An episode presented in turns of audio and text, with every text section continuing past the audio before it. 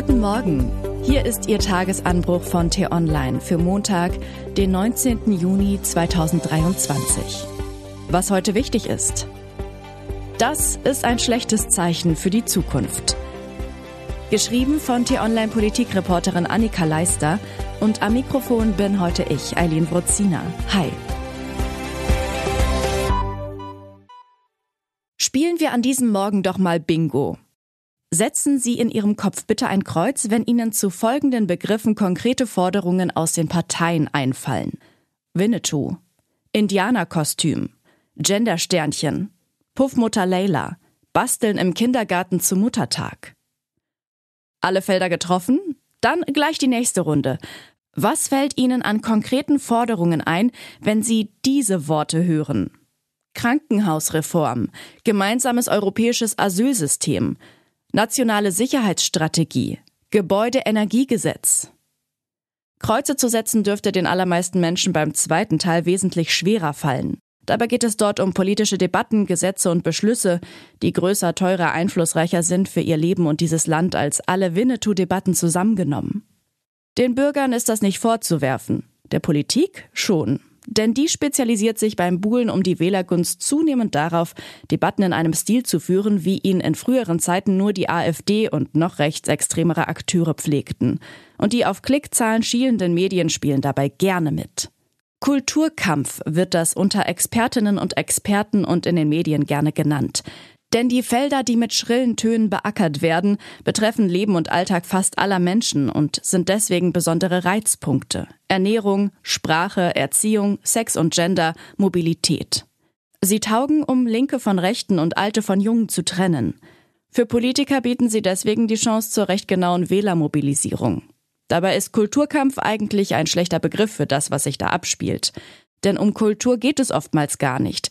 Sie wird lediglich instrumentalisiert, um Nebenschauplätze zu Hauptkampforten zu erklären, den politischen Gegner zu beschädigen und die eigene Partei zu inszenieren. Oft wird dabei mit groben Vereinfachungen oder gar mit Fake News gearbeitet.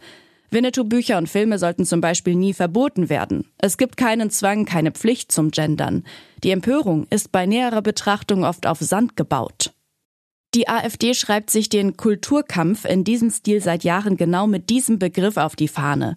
Einige ihrer Politiker sind schon lange beim Kulturkrieg angekommen. Sie wettern gegen vermeintlich linksgrün versiffte Institutionen und Gesetze. Unter dem Deckmantel von Das wird man wohl noch sagen dürfen und alles soll so bleiben, wie es ist, wenden sie sich nicht zuletzt gegen rechtsstaatlich verbriefte Freiheiten und Grundrechte von Minderheiten und Frauen. Wäre die AfD an der Macht, bliebe für sie tatsächlich wenig so, wie es ist. Zunehmend aber begeben sich auch andere Parteien, allen voran die Union und die FDP, in diesen zerstörerischen Strudel.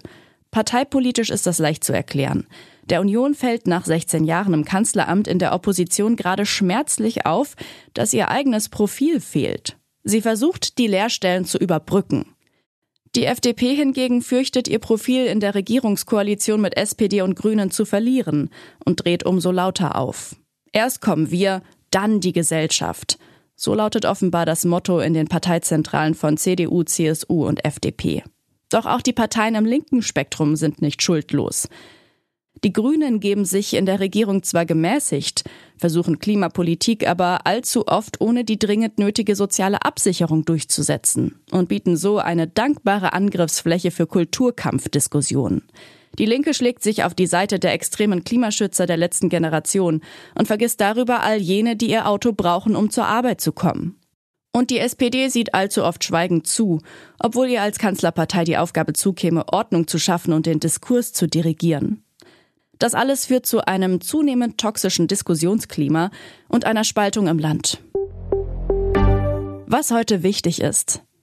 Rekorde für Rammstein. Die Vorwürfe gegen Rammstein und Till Lindemann wiegen schwer. Die Ermittlungen der Behörden laufen.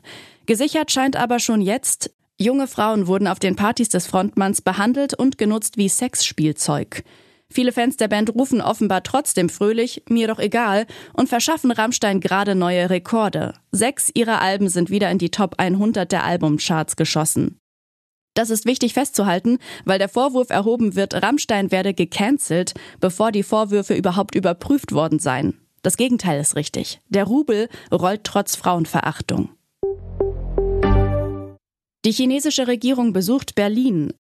Am Morgen wird Ministerpräsident Li Chang und mehrere Minister von Bundespräsident Frank-Walter Steinmeier empfangen.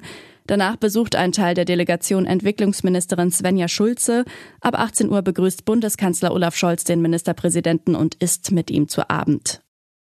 Richtig los geht es dann ab Dienstag mit den siebten deutsch-chinesischen Regierungskonsultationen. In Russland startet derweil der erste ordentliche Verhandlungstag in einem neuen Prozess gegen Kreml- und Putin-Kritiker Alexei Nawalny. Seit 2021 ist er bereits inhaftiert. Nun wird ihm Extremismus vorgeworfen. Ihm drohen weitere Jahre Haft. Heute ab 11 Uhr wird Bundeskanzler Olaf Scholz mit NATO-Generalsekretär Jens Stoltenberg sprechen. Größte Themen dürften dabei der Krieg in der Ukraine und die Ausrüstung der Bundeswehr sein. Nach dem Treffen steht eine Pressekonferenz auf dem Plan. Und was ich Ihnen heute insbesondere empfehle, bei uns nachzulesen. Wieder gibt es ein Fischsterben in der Oder und wieder haben die polnischen Behörden die Deutschen nicht informiert. Mein Kollege Jonas Müller-Töwe berichtet über den Fall. Den Link dazu finden Sie in den Show Notes und alle anderen Nachrichten gibt es auf t-online.de oder in unserer App. Das war der T-Online Tagesanbruch, produziert vom Podcast Radio Detektor FM. Die Wochenendausgabe mit einer tiefgründigeren Diskussion finden Sie jetzt im neuen Podcast Diskussionsstoff. Einfach nach Diskussionsstoff suchen und folgen. Vielen Dank fürs Zuhören und tschüss.